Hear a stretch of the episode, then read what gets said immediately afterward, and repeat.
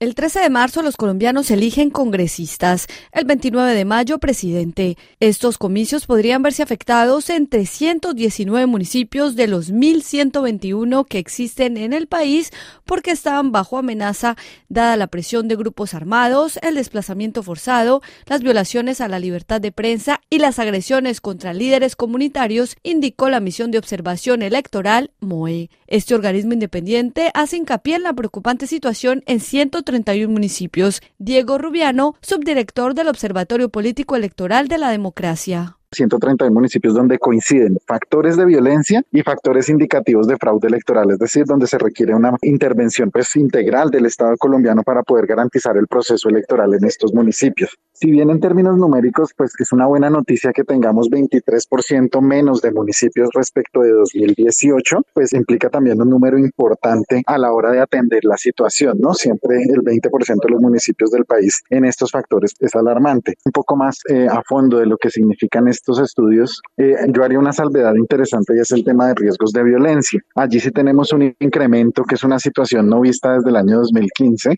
en la cual pues tenemos nueve municipios de más en riesgo electoral por estos factores, lo que nos muestra pues un recrudecimiento del conflicto armado en Colombia, particularmente concentrado en regiones como el Pacífico colombiano, la reactivación de algunas disidencias en el suroriente, particularmente en departamentos como Caquetá y Guaviare, por ejemplo.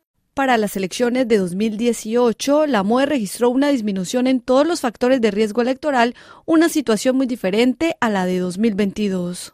Es importante pensar en las deudas que nos quedan después de la implementación del acuerdo de paz. Uno de los puntos eh, neurales de punto 2 de participación política era mm, la reforma electoral que se necesitaba en este país, fortalecer la organización electoral, declarar un poder judicial, eh, una jurisdicción electoral que definiera sobre los procesos de inhabilidades, sobre los procesos de financiación de campañas y pues son cosas que no pasaron. Las recomendaciones de la misión electoral especial en su momento no fueron atendidas por el Congreso. El tema de la reforma electoral quedó pendiente y pues ahí estamos viendo estos efectos. Una situación preocupante para la Federación Colombiana de Municipios, Gilberto Toro es su director. No solo hemos tenido pues, la oportunidad de conocer lo que dice la MOE, sino que mm, la verdad es que tenemos reportes preocupantes de muchos sitios del país donde la gente viene siendo presionada por los grupos armados violentos por fuera de la ley que quieren constreñir el derecho al voto. Entonces, es lamentablemente una realidad, pero por otro lado, es un desafío que tiene el gobierno nacional, las fuerzas de inteligencia del Estado, la fuerza pública,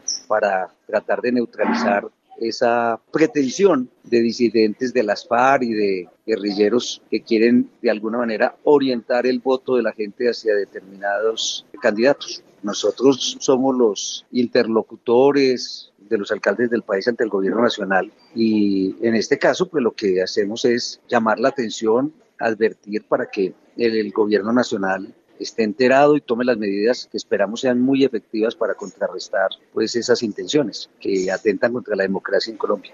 Otro dato en el informe de la misión de observación electoral es que 249 municipios tienen cierto nivel de riesgo por la presencia de algún grupo armado ilegal, como las disidencias de las FARC que se apartaron del acuerdo de paz firmado en 2016, el ELN, la última guerrilla reconocida en Colombia, el Clan del Golfo, la mayor banda de narcotraficantes del país y otros grupos al margen de la ley.